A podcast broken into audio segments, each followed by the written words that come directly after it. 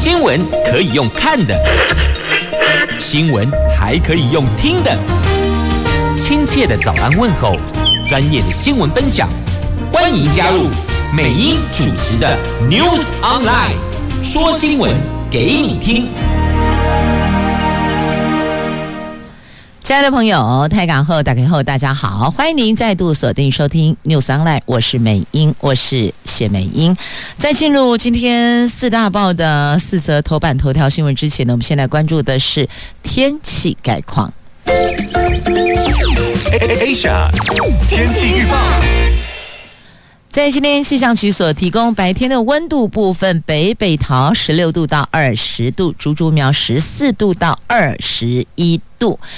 在是否下雨的区块呢？台北市今天白天 L 后有降雨的机会，新北跟桃园白天是阴天。可是我看现在桃园的天空已经艳阳高照了，艳阳是有点浮夸了，但确实阳光已经穿透云层，感觉今天是个晴朗好天气呢。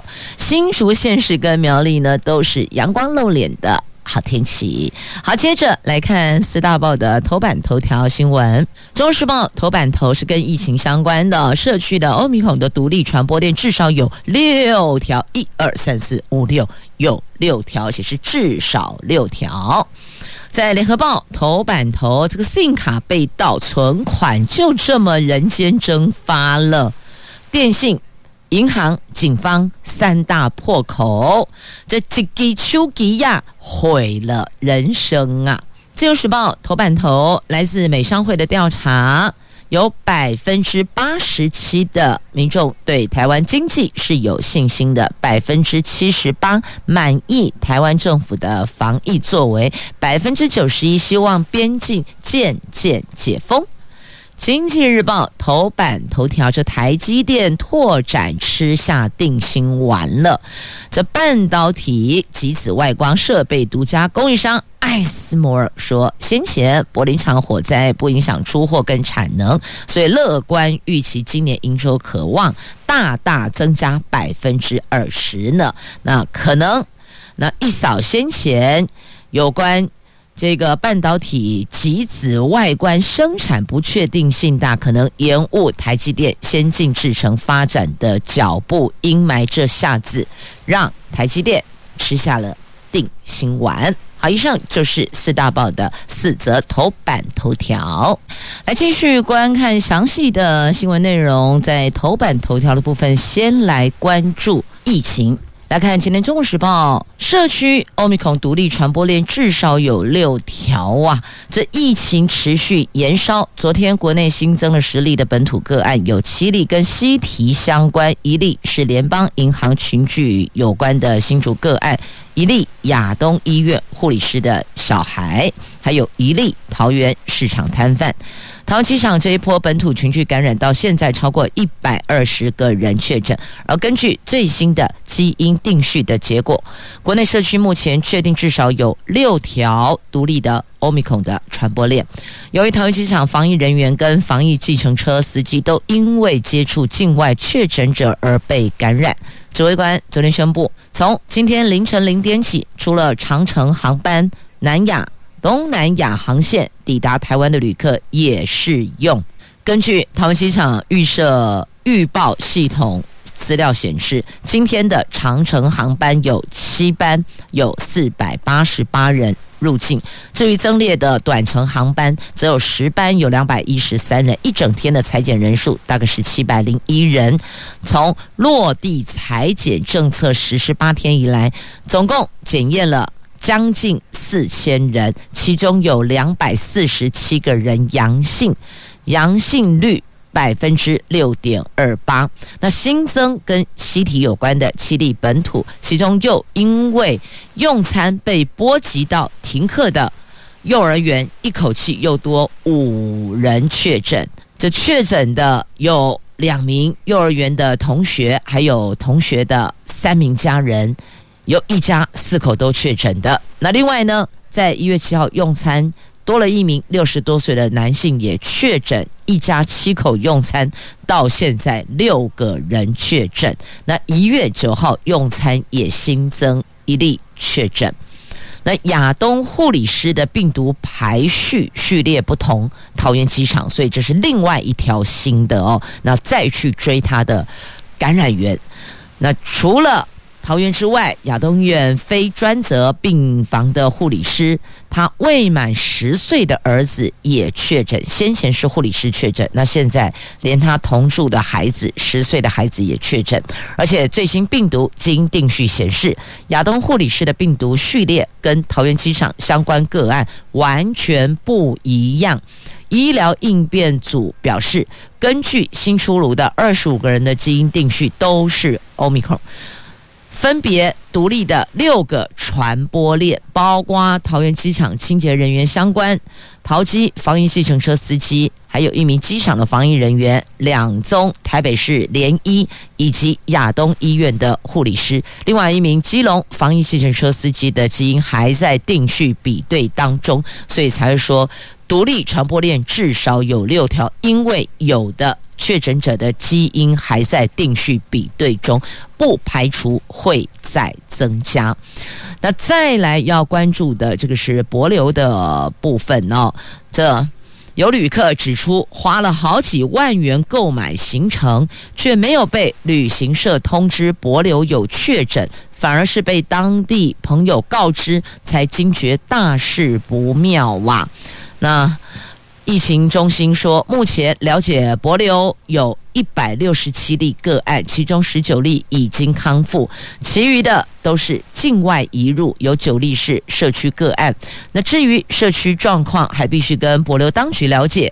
那今天下午将和博流视讯讨论，先了解当地疫情状况，再进一步评估是不是调整旅游泡泡的相关检疫措施。那星光医院的医疗团在这个礼拜六会前往博流支援防疫，除了捐赠物资之外。这段期间将和会树人总统、帛琉卫生部跟美国 CDC 专家共商帛琉防疫措施跟现况。那传出指挥中心宣布二级警戒维持到二十四号，主要是配合学测。确实哦，坊间是有这样的声音传出来，说过了学测结束之后，可能会有新的。指引内容跟要求跟规范哦，那因为学测如果一旦停止亦或者延后，姿势体大，所以有传闻说不得不咬着牙撑到学测结束啊。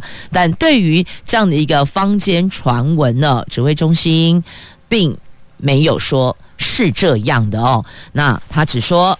政府内部有讨论两个时间点，一个是学测后将防疫规定加严，另一个是等农历年后，就是而且是到元宵节过后再加严升三级。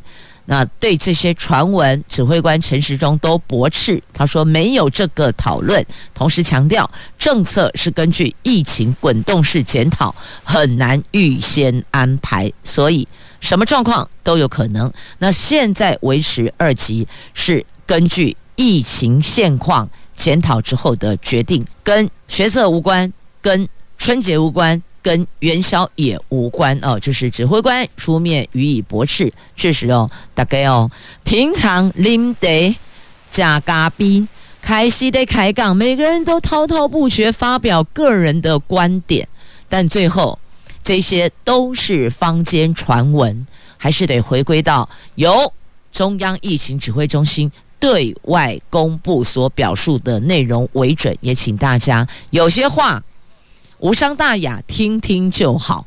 那有些严重性的，我们要脑袋要思考，要过滤，不要再把这些话语透过我们的嘴巴往外传播，了解吗？好，这是在今天中时头版头条跟疫情有关的新闻。那现在或许我们要思考的是哦。如何与病毒和平共存呢？现在也担心，万一医疗量能爆棚的话，整个医疗体系被瘫痪了，那该怎么办呢？那再来有学校针对寒假校外教学跟毕业旅行，暂时先暂缓观察疫情后续再做定夺。目前双北市是喊停的，所以花莲跟台南的旅宿退房率有一成到两成哦。那其实如果一有些疫情热区。来看待，无论是疫情热区的民众要出去，还是要前往疫情热区哦，或许再做思考是比较理性的作为啦。那看疫情的状况再做定夺，我们先缓办而不是停办哦，就是后续疫情的走势了。来继续关注联合报头版头条的新闻，这个要请大家要特别留意了，要不然的话呢，几几秋几呀。人生存款全部都毁了，都气了了啊！哦，这除了疫情之外，也要了解怎么保护自己的个资哦。联合报头版头，就这么一张小小的信卡，竟然能够让消费者半生积蓄化为偶遇，有诈骗集团盗取被害人各式。个人资料之后，他用信用卡挂失的方式，成功的从电信业者处补办全新信用卡。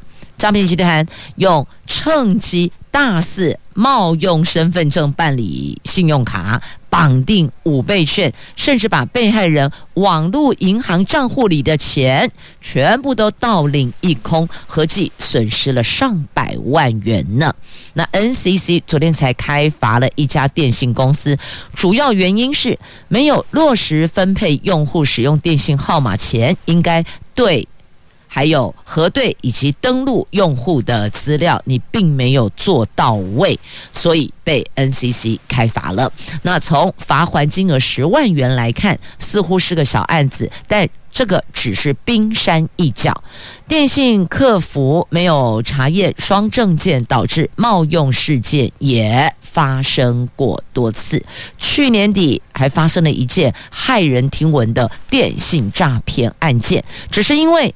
电信客服的一次出错，竟然让消费者蒙受重大损失，甚至被害人去打电话去客服询问，这客服人员也都没有警觉。这算是比较离谱的。那因为现在受到疫情影响，台湾企业许多驻外高层短期内无法回台湾，诈骗集团就看到了他的商机在这里，于是呢，他们专门对这些企业高层下手。接下来要提到的这位被害人就是这个类型的对象，他在对岸服务。那因为疫情。没有回来台湾，结果就被诈骗集团锁定了。他说：“这位林先生，他说他派驻大陆一年多没有回台湾。去年十月初，台中的老家接到银行打电话，确认是不是有挂失信用卡、更改补发地址。这个时候才发现有人冒用门号更改他的个资。一开始本来还不相信哦，一直到……”一直到一直到他的家人打电话去他的手机门号，结果接听者是陌生人呢，不是家己出来的人啊，这确定手机被人家拿去使用了，才惊觉这个事情不单纯。没想到这只是《惊魂记》的序幕曲，这只是刚开始而已。登场，这叫做什么？要我们用餐来讲，这叫做餐前酒，这是开胃菜哦，这只是个开始而已。整个。事情就像滚雪球一样，越滚越大颗。诈骗集团不仅利用手机门号认证盗领清空这位林先生的网络银行账户的所有资金，还用他的个资申办了千帐金融卡，还去绑定五倍券，所以等于这些他通通拿去用了。这样恐怖哦，这歹徒真的很嚣张哦。那知道。被害人都已经报案，已经在抓了，在查了，他还继续作案呢，这叫做把握最后黄金时间吗？那他说已经报案了，但是呢，这报案之后也只能够静待调查，这段时间诈骗集团歹徒就继续作案，继续用他个人资料再去盗刷、盗买。再去办其他的，包括手机、包括信用卡、假空博啊，就这么眼睁睁的让歹徒一天一天透过小额提款，把他账户里、网络银行账户里的钱全部都清空了，甚至冒用他的名字，还再新办信用卡，连 Google、连 Apple 商店都买了十几万元呐、被害人事后回忆整件事，信用卡一直停话。复话就停话之后又恢复，停恢复停恢复，你看不断停话跟复话，不觉得这很诡异吗？这一般用户不会这样啊！就回过头来，台湾电信业者不仅没有察觉、没有警觉，还责怪是用户没有控管好个资。说到底，电信业者有没有可能是这整件？事情的其中之一的破口呢，包括银行端也是，警方也是哦。警方他只能够在调查过程当中继续的调查，但这段时间被害人的被伤害的程度，包括资金，包括新办其他的卡片，这事情一直在发生啊。那 NCC 祭出财阀，敦促业者是要保护消费者的资料。应该是在最优先。那通常哦，他大概呃，信用卡公司啦，或是电信的，反正他们打来询问，就会问你三个问题。可能一般直接问就身份证字号啊，或是你的户籍地址啊。其实基本上你只要拿到有这一个人的个资，上面就有身份证字号，那也有出生年月日，那也有地址，所以。有可能是不是注记其他在这些资料上面没有登录或是披露的一些内容，那个才比较能当做验证的这个关键性的资料嘛？那现在手机资安危机来告诉你它的诈骗流程手法哦。第一个手法，他先假冒身份向电信业者补办 SIM 卡。那所以这个窗口就是电信业者，如果电信业者没有警觉，也没有审慎的确认身份，不断让歹徒补发 SIM 卡孵化的话，它就会成为破口了。那第二个手法就透过手机门号向银行认证身份、更改资料，然后侵入网络银行补发金融卡、狂办信用卡。那如果银行端没有察觉，那么银行也会成为破口。那被害人前前后后报案四次，但是时间大概隔了一个月，办案进度才开始加快。这段期间，歹徒就不断的作案，所以警方这一端也有可能成了破口之一呀。那最后，这个被害人只好怎么做呢？全部都停掉了，所以他也回不来了，没钱，没身份证，什么通通都没有。那这件事情呢，要提醒大家，这种新形态的犯罪，我们该怎么保护自己呢？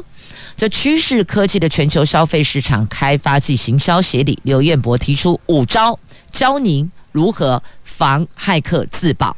第一个，常换密码；第二个，装防骇软体工具在手机里；第三个。不同的网站最好用不同的密码。第四个，使用各资保护 App 检查各资是否外泄。第五个，重要交易要采用双重验证，用这些方式来保障自己的资料不外泄。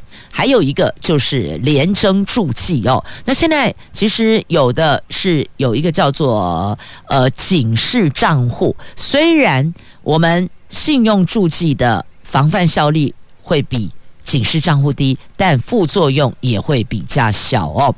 以目前人手一机的年代，我们手机里边真的有太多的个资、金融交易，甚至是数位钱包。那要怎么保护自己，才不会沦为骇客眼中待宰的大肥羊呢？就是刚刚提出的那五个方式。那如果怀疑，感觉自己好像身份疑似被盗用，除了报警之外，那到底是不是要一个一个打电话给各往来银行提供示警呢？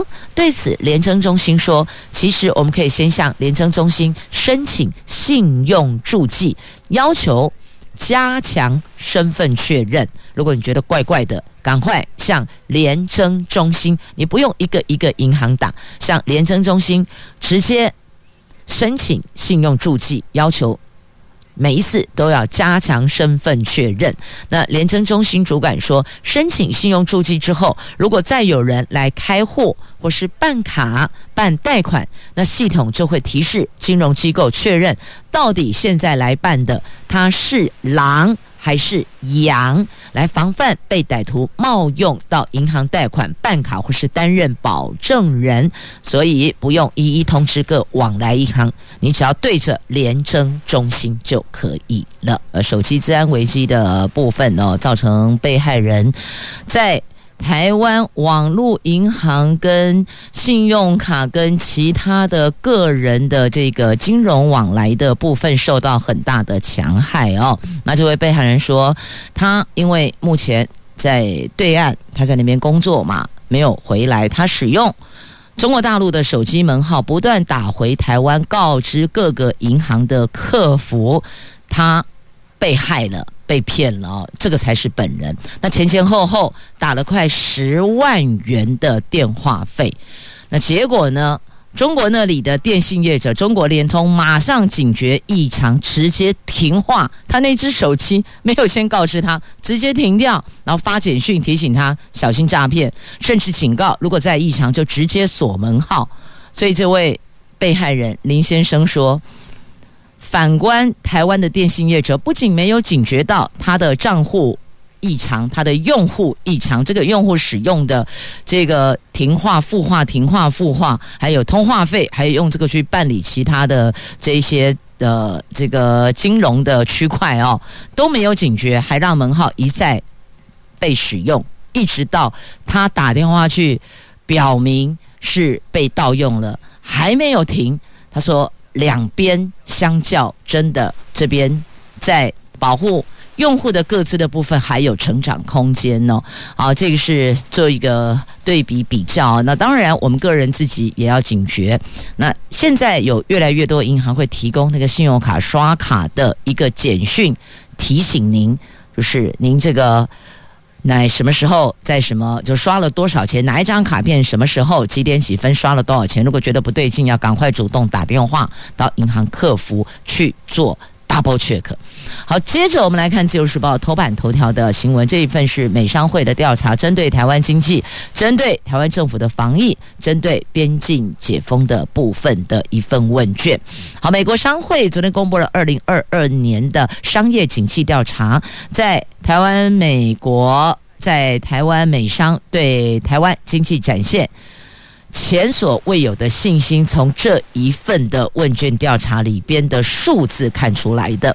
这个数字分别是有百分之八十七的受访者对台湾未来十二个月的经济有信心，有百分之八十三受访者对未来三年前景乐观，有百分之九十对所属的企业未来十二个月营收成长具有信心，这通通都创下历史问卷的新高。另外还有百分之七十八受访者对台湾政府的防疫表示满意，但是有高达百分之九十一希望逐渐放宽旅行禁令，也就是边境解封啦。那在美国中国竞争情势方面。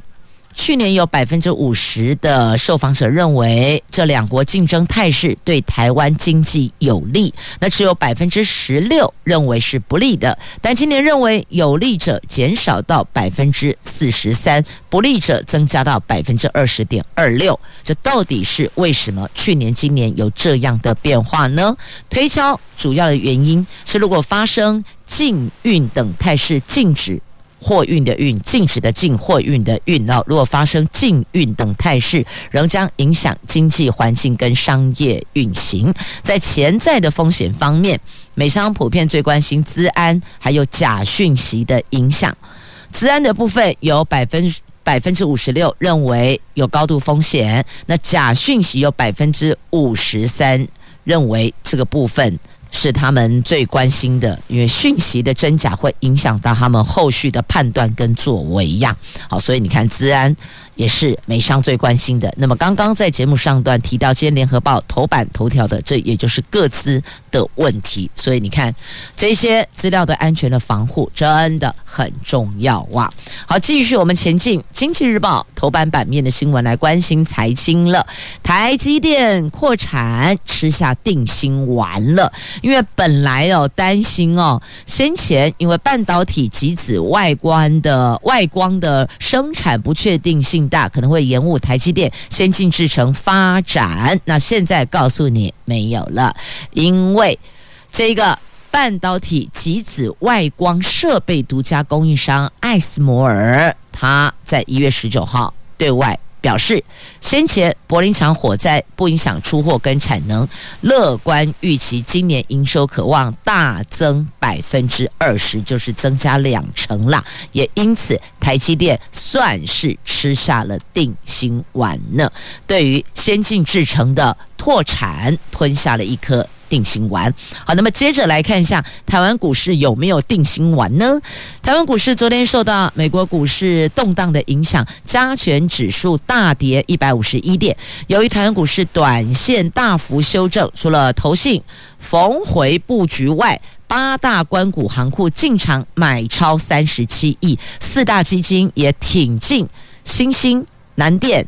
维银等个股，国家队进场护持的动作算是相当明显，这个也牵动了市场的目光啊。好，等于国家队进场去救援、去护盘了。好，那么接着再来关注是哦，要提醒大家哦，年关将近，如果有散户购买这些相关的金融商品，要格外的当心留意哦。这个年关前、年关后都是比较动荡的，要。注意，好，那么接着再来看油价的部分呢？油价逼近九十美元大关了。这因为伊拉克输往土耳其的管线爆炸，原油供应因此更为紧张，相关的期货持续攀高啊。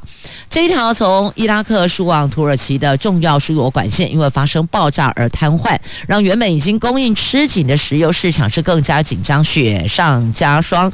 国际油价应声往上，再度的改写七年的新高纪录，而且是向九十美元扣关呐、那接下来再来看的是这个货币市场。那货币市场的交易价格显示，越来越多投资人预期联准会三月份将一口气升息两码。如果这一个预期成真，将会是这二十年来首度以这么大的幅度调高借贷成本。所以，如果有借贷的朋友，也要注意一下美国联准会的动态呀。好，到这。《经济日报》头版版面的财经新闻都带您关注了。继续呢，我们来关注哦，在今天《旧时报》头版版面的这一则新闻呢，就为了防堵中国、日本的马毛岛基地化了。面对中国的军事进逼，日本近十年来的国防重点已经逐步向西南离岛转移。最新发展是。鹿儿岛县的马毛岛确定将作为自卫队跟美军舰载机起降训练的基地。那防卫省已经在下个年度编列超过三千亿日元，换算台币是七百多亿台币的预算，展开设施整备。马毛岛临接的海域是中国海军船舰从东海进入太平洋的最短路径。这座无人岛的战略地位因此而大幅的提升，自卫队及美军进驻将可以弥补九州到冲绳本岛间的第一岛链的防卫缺口，所以是有整个做盘点之后发现这边有个缺口，现在把马毛岛基地基地化，就可以把这个缺口补好补满，来防堵中国呀。好，那么接着再来关注的，在今天中时头版下方哦，不知道如果真的这样子做修法，能不能够防堵酒驾呢？法务部次长他说，就算修法了，但法官会依新修订的法则去判死刑吗？他认为这个还有空间哦，所以。最近有许多声音传出来，酒驾最重判死刑。但是法务部次长他也把话说得很直白，他说就算修法了，第一个法官会不会真的判死刑？第二个，就算判了死刑，有没有执行？所以后续还有两个问题哟。在立法院的司法委员会昨天初审刑法酒驾修法，有多位的立委提案，把酒驾致死加重刑度到判死刑或是无期徒刑。但是呢，对此法务部次长蔡必仲他说得很直白，他说要定死刑不是不行，但是法官会判吗？他会判死刑吗？让社会充满期待，又再次受到伤害。定了死刑又不判，判了死刑又不执行，这个啊，充其量就是在骗老百姓啦。我们国内这么多年来多起酒驾致死事件，真的引发国人愤慨。立法院临时会就排审酒驾相关修法，希望用这个来遏制酒驾。朝野立委都提出。提高刑度，或是连带责任，或是没收车辆，这些提案内容，但法务部对可以判死刑或无期徒刑，则保则抱持保留态度，在书面报告请立委见请再酌样。那么也有立委说，就算法官不判，那我们修法还是要做。我们希望在源头能够有一个贺阻的效果。哎，会惊啦，就是吓阻，不是真的非得要。事情发生了，然后我们期待的是判那个死刑去执行那个死刑。我们希望是源头就有吓止效果，让酒驾者、让酒喝酒者不会开车或骑车。那立委的意思，目的在前头，但法务部他看的是说最终执行的点，所以两端看的位置可能有点不太一样。那么在。补提一下，昨天的节目里呢，我印象中记得哦，这有到殡仪馆去清洗这个呃那个叫做大体存放室的壁面，就已经有几位酒驾者惊个皮皮剉哦。那美英进一步提出，我们还可以针对酒驾者致人于死，类似这种重刑的啊，甚至初犯也可以啦，就让他进去。经过身心灵的这个刺激之后，以后大概也不敢喝酒开车。你去看看，这个就是喝酒开车，因为酒驾者而让人家庭破碎，因此而死亡的这个往生者的大体。你去看，甚至你去协助美容师做大体修复，这盖就惊了。如果法务部认为法官不会判死刑的话，那么，是不是在修法的部分也可以把这一块纳入，甚至初犯或累犯，这个都可以再去讨论的细节啦。现在我们要讲的就是要用什么样的方式能够制止酒驾，能够有喝阻的效果，大家可以集思广益。我倒觉得进殡仪馆这个是一个不错的可以去讨论的方式啦。但当然，这个部分还是要经过这个往生菩萨家属的同意，这个是一个尊重的态度哦。那如果在这个尊重态度的前提之下，是不是可以有讨论的空间呢？好，那么接着再来关注的《自由时报》头版下方的哦，这个宜兰市民代表会主席涉及假车祸诈保诈领保险，这一位是四连霸。无党籍的宜兰市民代表会的主席林志勇，他在去年六月开自己的车自撞毁损，涉嫌使用宜兰市代会公务车制造假车祸，意图诈领近百万元的保险金。那这个被保险公司察觉有异哦，那反正整个案子就是走这个法律阶段了。宜兰地检署。指挥调查站搜索约谈之后，那果然就是假车祸诈保，而且是用公务车去造假，要申请保费。在这里还是要提醒大家，阿能卡巴马西五旁，不要想要一手遮天，当心东窗事发。你看这下子，这个目前的这个工作不保之外，还得要面对法律刑度，这又和这个即便。现在悔不当初，但是已经发生了，还是要面对。所以提醒大家，触法违法踩红线的事情别做别碰。接着再来关注中时头版下方的新闻，来看人事华视总经理人事。这立法院审查今年度的中央政府总预算，经传华视总经理庄丰家恐吓要求国民党撤下检讨华视常年亏损的预算提案，这个朝野。听闻一片哗然，民进党团总召柯建铭说呢，媒体自由不容干涉，但把媒体当武器恐吓国会，这个是天大的事。公广集团董事长陈玉秀已经亲自打电话告知，今天将开董事会处理。那柯建铭还强调，看来这一位华视的总经理是留不住了，一定要做调整啊！这怎么会？不聪明到把媒体当武器去恐吓国会呢？这个不管蓝的绿的，国会的龙头还是要出来面对处理的，各党团的总召也是得处理的。这绿营处理绿营的人事，蓝营处理蓝营的人事，这势必还是要去面对的。那公馆集团的主管机关文化部说，一切依照公示法，文化部尊重董事会的处理哦。所以这不知道是。是三杯黄汤下肚才有这个胆量呢，还是本来就这么嚣张呢？啊，这交给他们内部去了解。但这个人事确定要异动了。好，这是中时头版下方的新闻，这真的是不知道脑袋在想什么哦。来，日前外传莫德纳疫苗快要打完了，所以大家抢啊抢啊抢来告诉您哦，下个礼拜一新货到一九二二预约平台第二十轮疫苗十八号起跑了，莫德纳疫苗是这一波最最最抢手的。指挥官陈时中说，去年订购莫德纳两千万剂，照排程应该下个礼拜一会到货。过完农历年后，将提供第二十一轮接种。如果坚持要打莫德纳的国人，最快二月七号打得到莫德纳，所以不要担心。之前坊间传闻。莫德纳快要打完了，不啦，新货要到了，这是指挥官、指挥中心指挥官说的哦。好，那么接着呢，我们再来关注的，这是。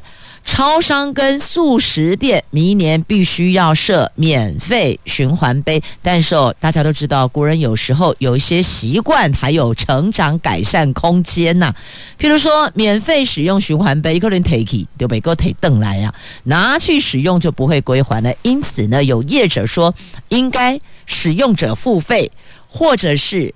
设押金，也就是保证金制度。你把循环杯拿回来还，我就把保证金或押金还给你，这样才能够确保这个循环杯可以绵绵不绝的一直被需要的人使用嘛，而不是被带回家哦。这便利商店的业者说，国人有时候连店内的免费的其他的餐具。拢全部提登去厝的，包括酱料、酱包等等哦，免钱的规包量，所以他们建议最好设押金跟保证金的制度，您觉得呢？好，再继续来关注的就是油价，被贵你呀啦！如果油价起给，你要知道哦，油价一涨，连带其他民生物资就会跟着喊涨。那现在告诉你。油价春节冻涨，冷冻的冻冻涨，只跌不涨啦。水电、天然气、桶装瓦斯油价，除夕到二月十三号这两个星期都不调涨。这春节要到，民众担心物价也蠢蠢欲动。经济部说，春节期间的水电、天然气、桶装瓦斯油价都不涨价，而且将依上涨。不调下跌调的原则办理，这个意思就是说呢，只跌不涨啦。如果要上涨，那我们就不动，就维持原价。那如果可以往下调降，那么就会调降的意思。这是春节期间油价第六度冻涨。中油说，冻涨期间是一月三十一号到二月十三号，有两个星期的时间，这个可以让民众安心过年。但是。二月十三号之后，还是得回归现实，面对是否调涨问题。桶装瓦斯的部分，三月底之前不涨价。那么台糖也说，元宵节之前他们也不调涨售价哦。好，这台糖自家的产品，元宵节之前价格也不会调涨，让大家安心过年呐。好，讲到过年还有元宵，来看看台湾灯会。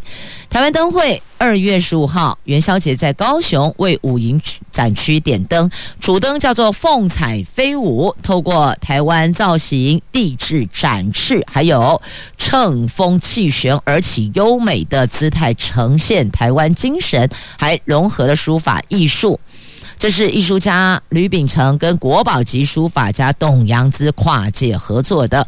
那在高雄，除了中央的台湾灯会的中央主灯之外，高雄市政府还有地方主灯，叫做五营晚点名。